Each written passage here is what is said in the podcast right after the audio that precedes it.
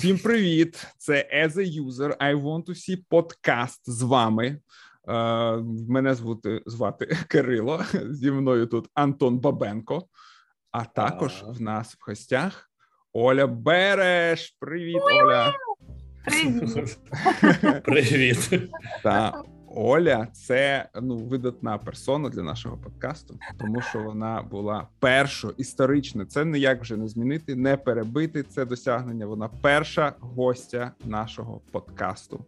Ever. Та, там була дуже цікава тема. Намадство. Та про номадство, про digital nomadization. В епоху першого локдауну, коли все було зачинено, ми розмовляли, куди можна поїхати попрацювати. Точно, так. Номадство. Перше питання до тебе: як змінилося твоє життя після того, як ти стала зіркою е, подкастингу? Тебе впізнають на вулиці? О, так. Мене по голосу пізнаю. У вас же ж там тоді було. Що в нас було аудіо, правда? Так, так, це було аудіо. Мене по голосу пізнають. Дякую, хлопці. Ви перевернули моє життя. Чесно. Відтоді, а слухайте, нагадайте, коли це було перший раз? Я ж забула. Ну, це ми от намагалися згадати. Це десь приблизно рік тому, напевно, а може і, і два. Я, я чесно кажучи, мені здається більше. Так, більше. Це було 20-го. літо 20-го року. Точно. Мабуть, да- ну, маб- мабуть, навіть червень. Можливо. Якщо наші фанати знають е, більш точно, можете нам написати в е, наш, наш абонентську скриньку. Я Коли пойду це почекаю, почекаю телеграм. Почекаю. ти думаєш, прямо зараз нам напишуть? Ні, я, я пішов шукати. А, Ні. Добре. То було давно, скажу вам. Ви молодці так протрималися. Я думаю, після того подкасту ще, напевно, півроку десь сиділа вдома. То був ще період, коли я не виїжджала за Львів, за межі Львова. Ні, неправда, я в Туреччину їхала два рази. Ну, але це таке, ну, типу, поїхала, приїхала, не рахується. для Олі це не рахується. Для когось це єдина мандрівка, типу, в рік. 9 травня 20-го року. О, То був Я- випуск зроблений, а запис, мабуть, 9 травня. Яка значима дата. квітень або травня. угу. Прекрасно. Скоро два роки. Народ. Фу-фу. Так. Реально класний проект. Раз він стільки вижив. Два роки записуємо оцю. Оце? Минулий рік я трошки поїздила. Я полетіла. Я побула трохи в Колумбії. Поїхала на місяць, але мені там так зайшло якось, і в нас було дуже холодно і закрито, і карантинилась, і всюди я ще Мгм. лишилась місяці, але там почались там якісь заврушки почались е, політичні, і цих ті, ну, ті колумбійці вони такі трохи кризануті на голову, якщо що навіть революції там почалася якась революція. Ну, є свої причини, потім, якщо можемо вернутися до, але коротше пішов час тікати звідти. Тож там щось перекривались дороги, перекривались аеропорти, все відмінялось, і щось військових було багато. Ну, То я вмотала звідти. Нічого собі. Ми навіть не чули про це, напевно, так? Нам не доносять таких. Не доносять такі новини. Ого. Ну, так, там такі заврушки серйозні почались, а почались в тому місці, там, де, основний наркотрафік відбувається, Калі. Таке місто. І, коротше, Запишемо собі Калі. Так. Калі. Калі. Калі. Ти з чемоданами їхала в зворотньому напрямку? Туди без. Лише рюкзачок. Ні, віджали. Тут віджали, я з рюкзачком. З рюкзачком, коротше, що, в Майамі полетіла. Ого, яке В горе. Майамі. Як ти там взагалі? Що там? В Майамі. так. Ой, Щось цікаве Майамі. там є, чи це таке? Чи, чи... Не, не радиш? Це таке. Я ж казав тобі, Кирило. Кирило, де там ти їздив? Та тебе там відоме місце на море ти їздиш. Кириловка. А, а так, Кириловка, це відсилка Кирил, к тому подкасту, який ми робили два роки тому. Е, так, давай порівняємо Майамі та Кирилівку. Я, общем, я думаю, що небагато, небагато цих. Але, але в Майамі нема клубу Техас. А в Кирилівці є. Прикольно. Ого. 1-0 в пользу Кириловки. до того, як в нас ще нормальні вакцини з'явились, в Штатах можна було вакцинуватися, то я там заїхала на навідати друзів, заодно вакцинувалась. Ух ти, прикольно. При, приїжджаєш без резервації, без нічого. Такі військові військові намети зробили по всьому, ну по різних точках в місті. Приїжджаєш, даєш паспорт, тобі дають вакцину, заносять тебе в систему. З якої ти країни? Взагалі пофігу. Колумбійці тако літали літачками, приїжджають, роблять віз, е, роблять вакцину і назад в Колумбію. Тобто, Прикольно. А що, колумбійці можуть так без візи прилітати в Штати? А, да, да, їх же ж, то ж капіталізація там була повна. Штати ж під своє крило взяли Колумбію колись. І там Дуже. Все. З візами, з них там дуже тісні зв'язки. Взагалі, там близько, Прикольно. навіть. там 3-4 години літачком ти вже там. Ну і да, америкоси вони так трошки е, урядували в в Колумбії довго. Колумбійці ненавидять їх дотепер. От щось дуже в них. Але за вакциною приїжджають. Але це ну то чого ні. Приїхали в Колумбії ж не можна. Там щось не було, так як в нас теж дуже третій світ. Вакцин нема, а такого взяли собі злітали. Штати зробили вакцину і назад. Заодно прикупилися на шопінг, на шопінг колумбійців в Майамі їздять. Ну, Окей, ти казала, що ти була ще в якихось королівствах, королівствах. була, була в найменших королівствах Європи, які в нас є. Минулого року я щось е, цей на день народження трошки вигорала на проєкті себе. Мгм. Я взяла оф ну, на два тижні відпусточку Так. і поїхала по королівствам Європи. От дивіться, наші слухачі, та нас багато питають: от що робити, якщо я виграю на проєкті? Ось вам класний рецепт. Берете два тижні відпусточку і по королівству. Це Монако, Це Монако, це Люксембург і це Ліхтенштейн. А Ватикан. Ні, це не королівство. Ватикан, це Не королівство, то, то Да. Карликова, Карликова, це як держава. королівство. Державка. Окей. Порезко. Вони такі маньохи, реально дуже маньохенькі. Ем, приїхала, я коли їхала в Монако. В общем, е, виявляється, європейці вони такі дуже є економісти. Не такі, як ми, от транжири, типу, от поїду в Королівку, піду в Європу, там все, наліво направо, розкидуюся. А там тако, приїхала в, Ніцу. Якщо що, я можу розказати всякі там лайфхаки, як можна зекономити Давай. моменти. Приїжджайте в Ніцу, прилітайте в Ніцу. На хорошеньке начало. Я розкажу, як можна зекономити. Прилітаєте в Ніцу. І можна поїхати з Ніци потягом за дуже дешево, за 8 євро. Здається. Е, сідаєте на прямий потяг в Монако. Угу. Монако.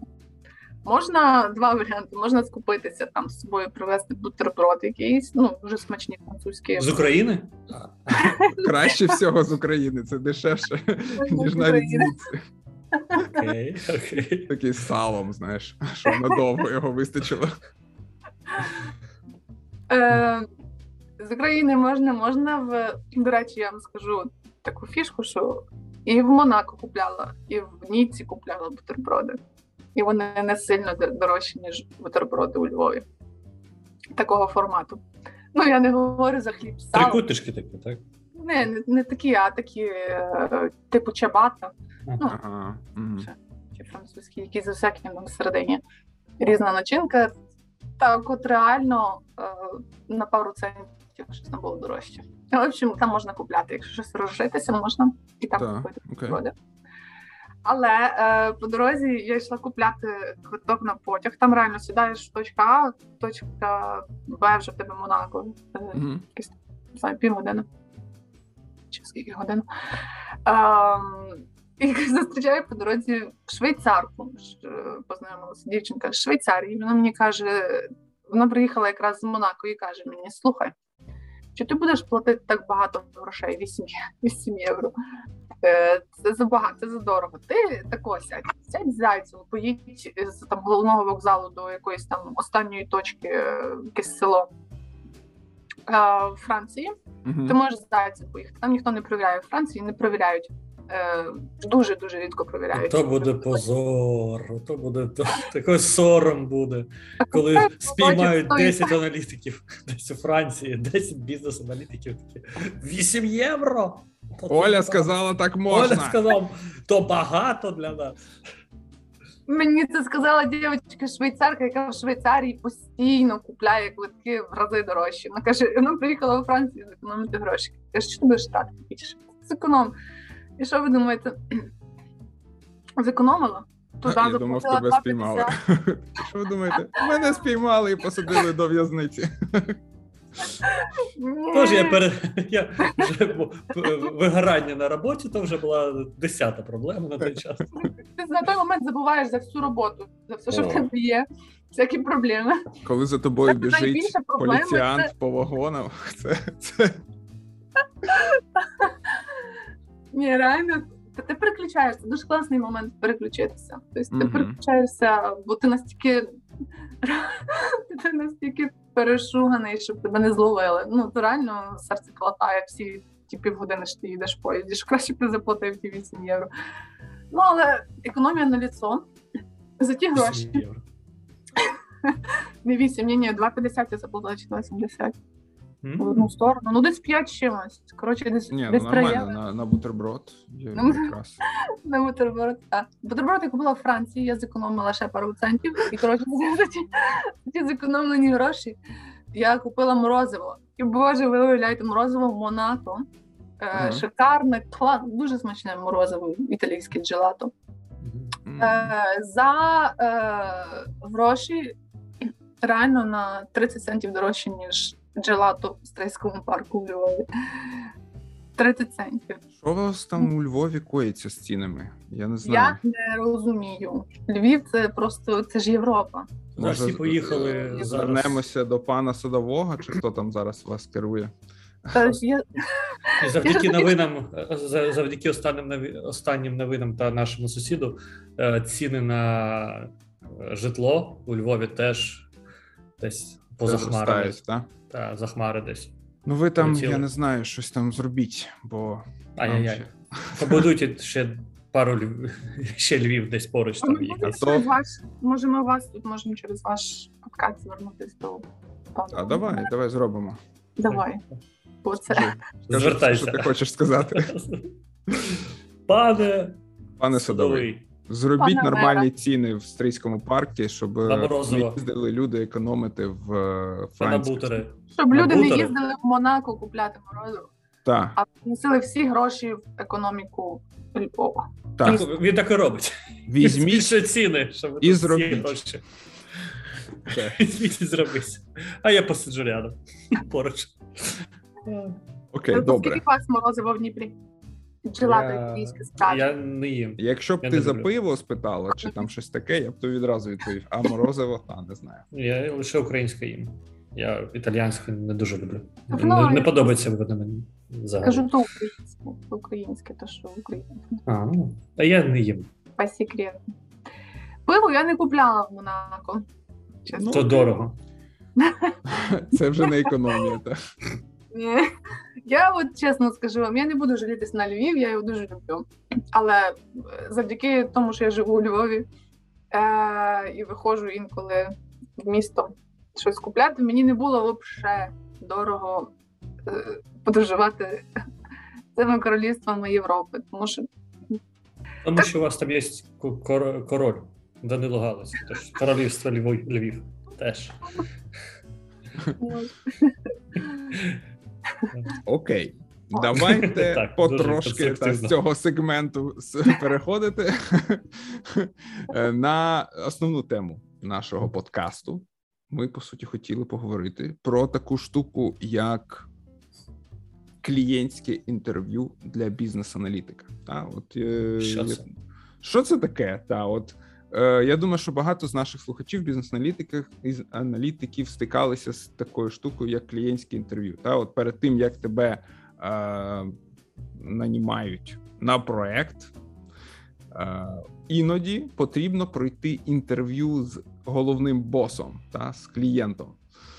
І від того може навіть залежати там твоє майбутнє в компанії. Та от якщо тебе під проект якийсь беруть, якщо клієнт тебе не не ствердив, то тебе можуть не взяти взагалі. Чи ну твоє майбутнє на цьому проєкті. Ми про це сьогодні хотіли поговорити. І може, я не знаю, Оля, ти казала, в тебе є якась цікава історія з приводу цього, де там було якихось чотири аналітика на одному.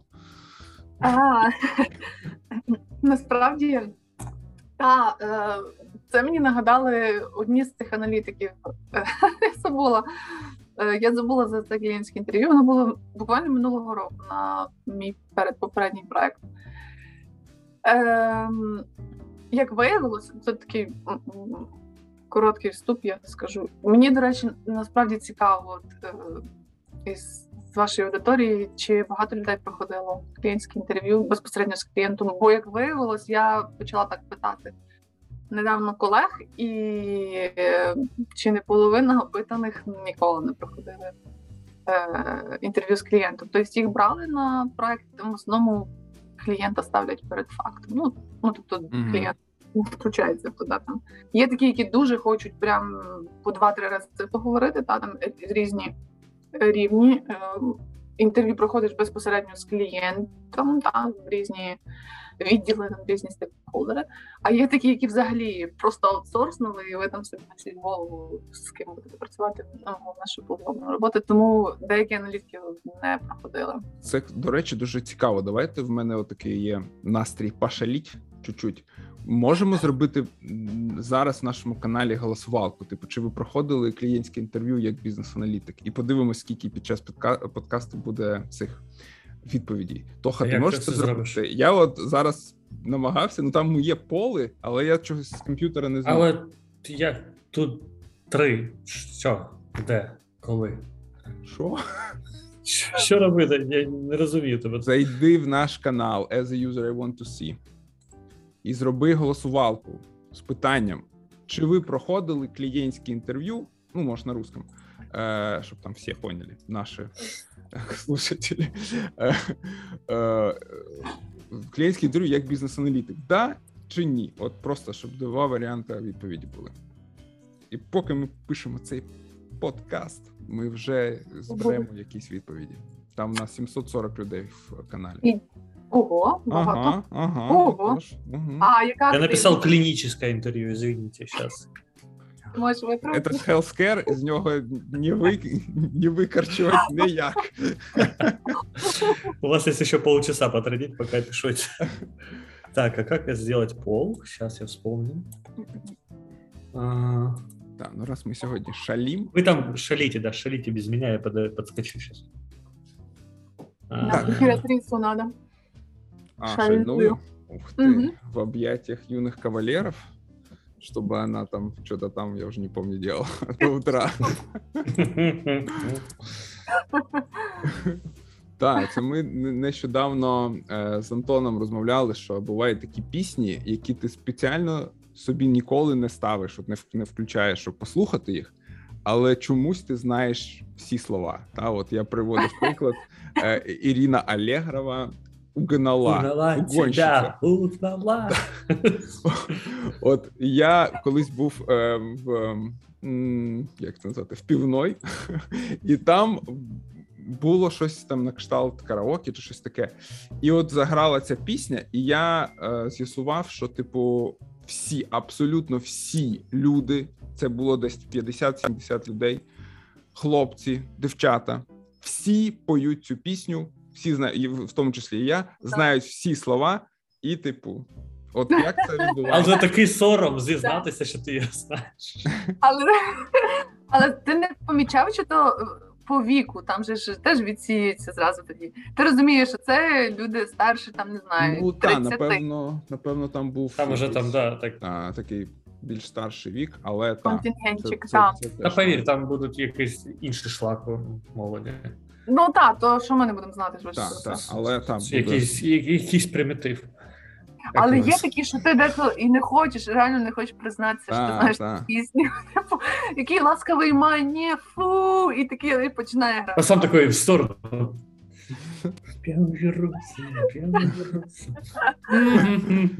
Так, добре. Я бачу, що Антон вже зробив пол. Good job. Е, Можемо продовжувати поки. Так, і, і давай тоді, тобто, розкажи про цей, про цей випадок, де чотири аналітики Ага. На сундук мертв- мертвеца.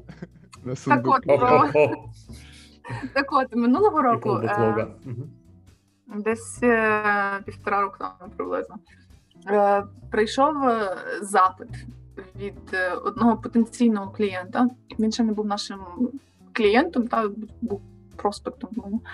Е, Там треба було Проспект. проспект, там потенційний. Спонтанний урок англійського. Синдром Турета включився. Ну, потенційний клієнт, так? Так. Тобто ми йому могли. Е, Проспект. Боже, Боже, сказати слово виграти. Як це говорять? Виграти проспекти, да? Ну, типу, переконати його стати Якщо нашим то казати клієнтом. львівським якимось цим там, як то сленгом, виграти проспекта, то зовсім інше. Тому я застряла.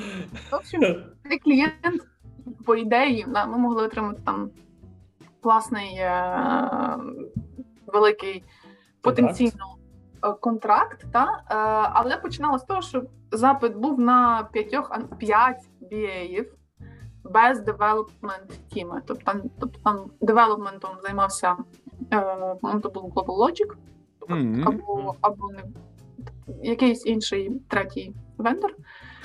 Local Третій. Logic. третій. Там, е, ну, е, індуси, вони всюди, да, там було вже давно контракт з індусами, і, і їм чогось треба було якось вміло наші сили продали аналітиків. І там треба було потенційно 5 аналітиків. Офігеть. Е, уявляєте, на той час, от минулого року, у нас був величезний шортич, аналітиків не вистачало. Е, у нас було я не знаю, скільки там 30, 50, 70 проєктів одночасно. Був якийсь момент, коли не було аналітиків. Де шукали аналітики? Ну і, і знайди 5 аналітиків на цей проєкт. Але тим не менше, е, ну ясно, що то все величезні е, запроси, коли йде до діла. Е, трохи урізали цифри, ну зараз ми до вернемося. Е, суть в тому, що знайшли чотирьох. У нас не знайшли вже п'ять аналітиків на співфесті, знайшли чотирьох аналітиків. І треба було підготувати трошки людей. Ну, у нас була така практика колись в е, ПАО офіс сервіс, точніше, тобто Кирило, ти знаєш.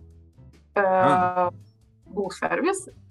Я, я думаю, тепер вже напевно ми його не використовуємо.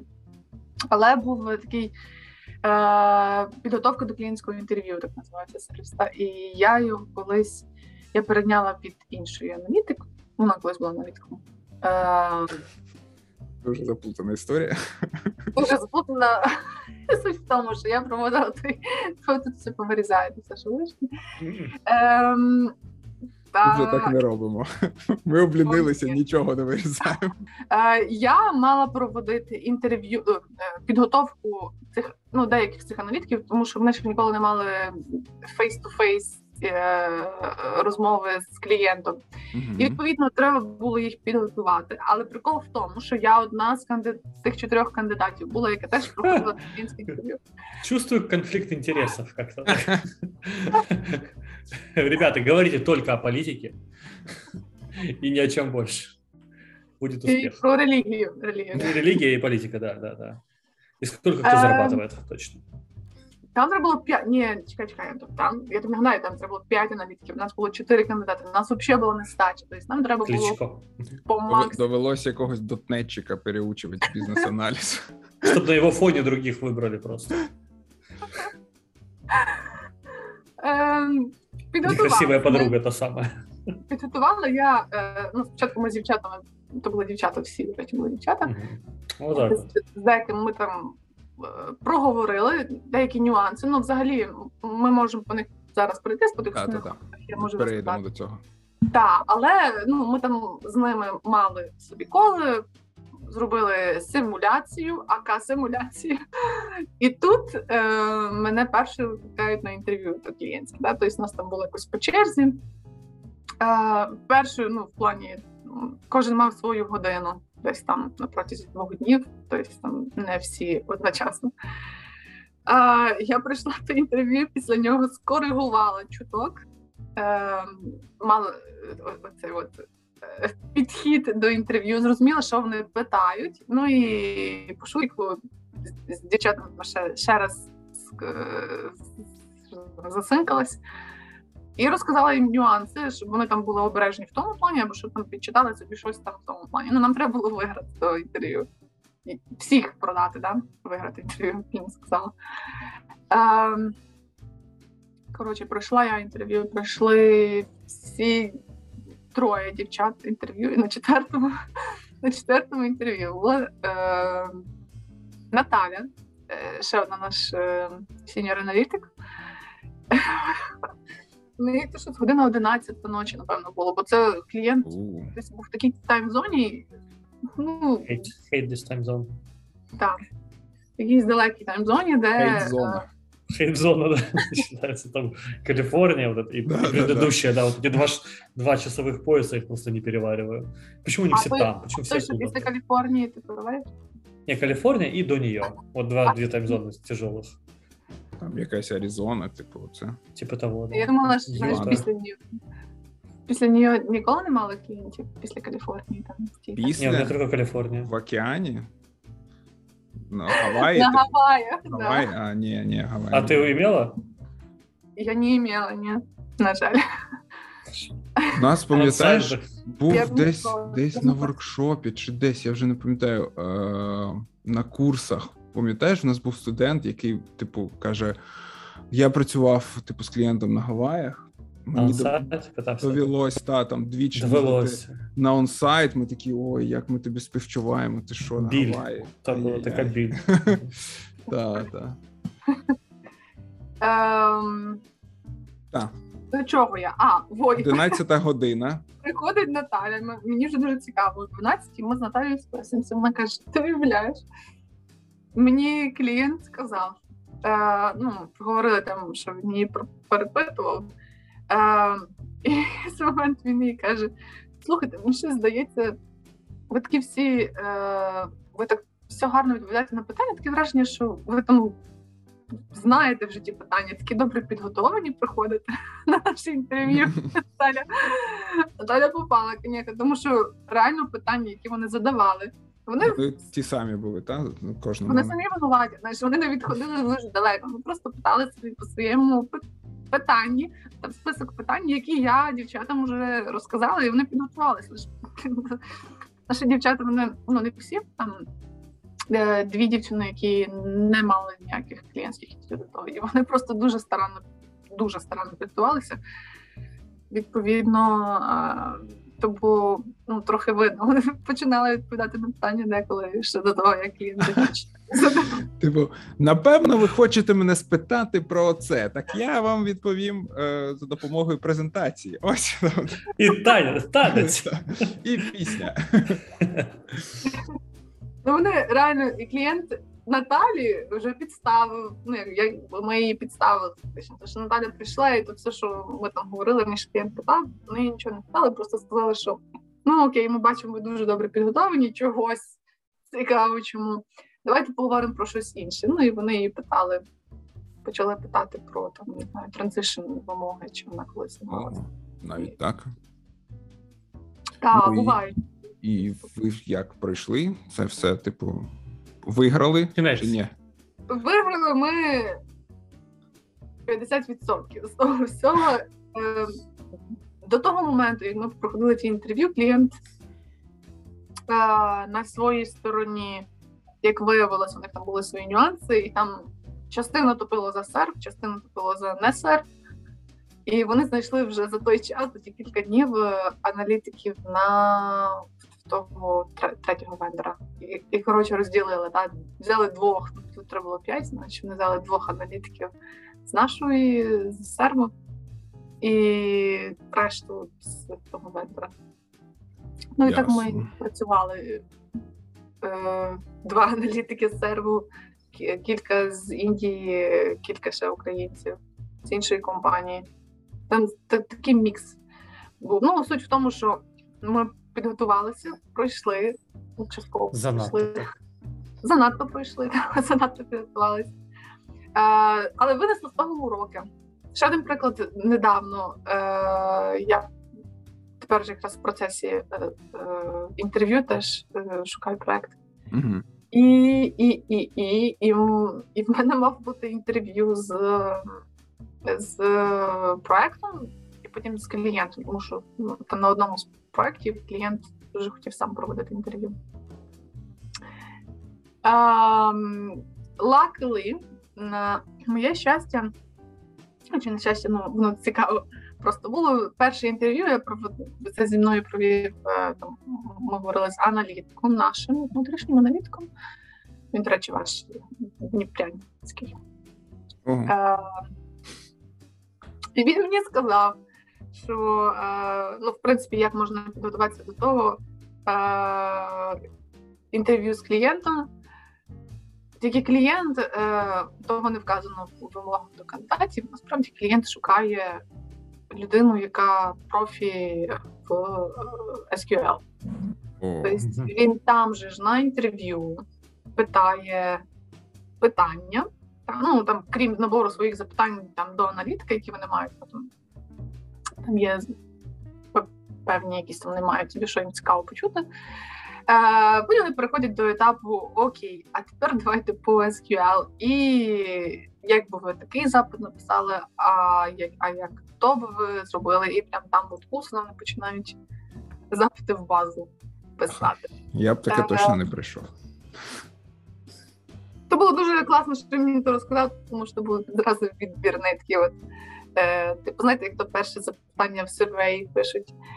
Е, чи ви так, якщо, якщо ні, відповідаєте на це запитання, тоді дякую, ви завершили цей опитувальник. Ну, от я до інтерв'ю з клієнтом навіть не йшла, що я завершила його одразу. Та, ну make sense, тому що навіть якщо б ти пройшла це інтерв'ю, знаєш, якимись там шпорами обклалась, е, потім тобі з цим працювати, напевно, потрібно було. Напевно. Напевно. Та, хоча Ну, не гарантовано. Це такий же ж е, ніжданчик був для цього аналітика, та? тобто він теж проходив інтерв'ю. Мгм. І він каже: ти, ну, ти уявляєш, як, як клієнт, що він зажадав там. Ну, тобто, там ніжданчик. Мало того, що їм не просто аналітика, та їм треба аналітика, який би класно комунікував, тобто проводив всі воркшопи, всі стейкхолдер роботу. Плюс був би цей напів-дейта інженір, та тому що йому треба було постійно сидіти із запитами е, із базою і виловлювати звідти дані. Так, тобто інколи таке хочуть, що Так, ну це напевно відсилочка до нашого подкасту з Олексієм Косенко, коли ми розмовляли про технічні скіли, якими аналітик має Я, я чекаю. мав би, мав би володіти е, от для таких проєктів. Так, бачите, є такі приклади, де навіть клієнти вже запитують, чи ти знаєш SQL, my friend. Тому потрібно, напевно, нам якось знати SQL. та, дізнатися, що це А ну-ка, ну-ка. Кирило, так.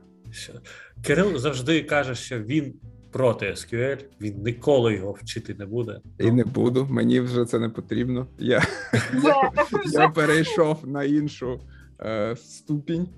Е, тому так. Це SQL має мене вчити, а не я його. Отак. І говорить, як аналітик, який готується на пенсію виходити. Та, Скоро, так, та там вже поруч. Я вже давно перейшов на пенсію, просто цього ніхто не помітив.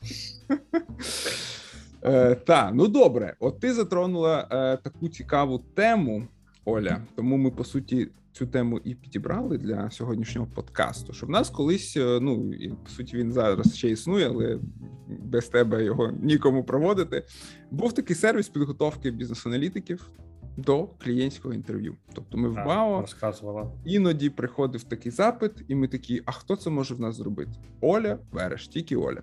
Тому Оля е, це робила. Ніхто не знав, як це була якась магія. Тобто люди уходили, приходили, і все. Типу, щось, щось сталося.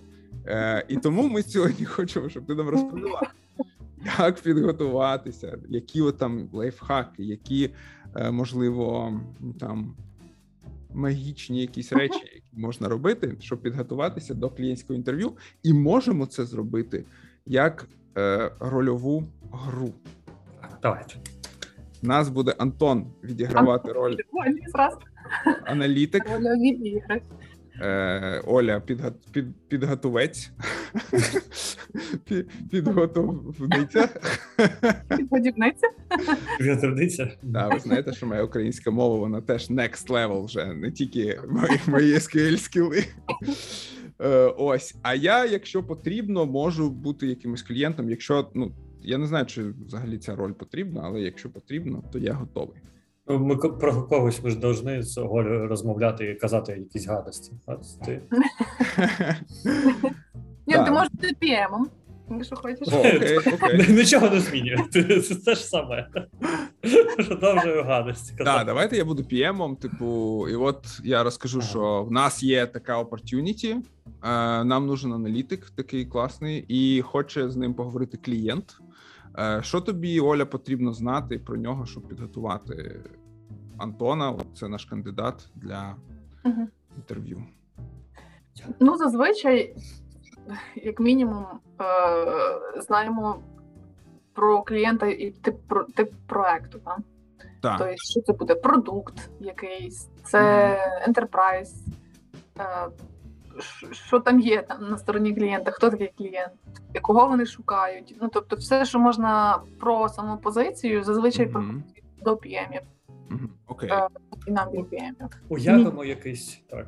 Так. Я уявляю щось. Давайте. Ну, ми казали про Колумбію. Та давайте скажемо, що це буде клієнт із Колумбії. Якісь л- логістика, якась, так? Е, Це е, напевно буде проект пов'язаний з логістикою. Нам потрібно Перевозка грузів. Так. та Я, я готовий. Готовий, готовий. різноманітних грузів. Я, я, я, Е, я, я, ми не я, будемо- Нам треба ми- пройти, нам треба пройти, щоб ти пройшов і тебе взяв. Я пройду. Ми точно не знаємо, які це Я пройду. але нам я, я пройду всюди. потрібна Під водою. Так. Нам потрібна система. Ну, клієнту потрібна Добре. система, Ага, е, ага, яка ага. буде по суті логістична м, якась база. Там я не знаю, я ж PM, я не дуже розумію, яка там потрібна система. Бюджети, Логістична, команда. логістична програма. Якась логістична. Логістична програма, вона вже е, існує, тобто це ну трошки легасі проект. Його розробляла команда з Індії, але типу клієнт їх Але в БРах накрило, то та якось так прож, прож, прогнав і сказав, що він, він хоче нашу компанію, хоче Давай хочу- команда з Мексики. команда з Там- добре. Він прогнав цих, цих мексиканців. А потрібно знати іспанську? Е, ну, було, Давай. буде Давай інтерв'ю на іспанській. Буде добре, плюсом. Ольга, готуй мене до іспанської. Давай, готуй. Знання іспанської буде плюсом, але не є, е, типу, ну таким дуже е, Окей. обов'язковим критерієм. Так, тобто, що на що нам відомо? Це велика компанія, якась організація, е, яка займається перевозкою грузів, і їм потрібна програма, яка буде менеджити по суті всю логістичну діяльність цієї компанії. Е, програма вже там початково розроблена, але вона не працює таким чином, як е, це потрібно е, цим самим. ем, Босом, доном, доном. босом Доном, Доном босом. І так, вони шукають аналітика та команду, та по суті, з, з нашої компанії. Але от це співбесіда аналітика. А якщо аналітик не дуже добре спрацює, це що з ним буде? Ну, так. Спрацюється з ким? З З донами, донами, босами, босами, донами. Так, я думаю, що колумбійський галстук йому зроблять. Це проект на виживання, Антон, напевно. На вигорання. Так. Окей, ну тобто, Оля, отака тобі задача підготувати. Ну, ми обрали Антона, тому що він е, в нього дуже низький рейт. Дуже, та, дуже низький рейт. Я дуже низький взагалі. Він нам Рівень. потрібен. Ні, не потрібен. Він не потрібен. Ми здихатися хочемо, але Е, Так, тому хочемо, щоб він пройшов це інтерв'ю. е, але він дуже родич хазяїна. успішно. Тож. Ми, ми хочемо, Антона, ти хочеш сам взагалі? Да, дуже, дуже, дуже. Хочу в Колумбію, хочу в Колумбію. Калі, Калі, хочу на Калі. Нагадали. Тим більше нам не потрібна віза. Там ми, більше нам не потрібен Антон. Так, ну тут Антона не дуже любимо, тому залюбки би відправили його туди. Але потрібно, щоб він А прийшов. це в що, onsite? Це має бути Це, це, це може бути onsite trip. А, Trip. Trip, trip. Onsite bad trip. Так, я готовий. Готуй мене. Так. Е, Антон, давай спочатку. Так. Спасибо за прослушивание. Это конец первой части этого подкаста. Вторую часть можно послушать на Патреоне As a User I Want to See Podcast. Заходите к нам на Patreon, становитесь нашими патронами и слушайте подкасты в полном объеме. Услышимся там.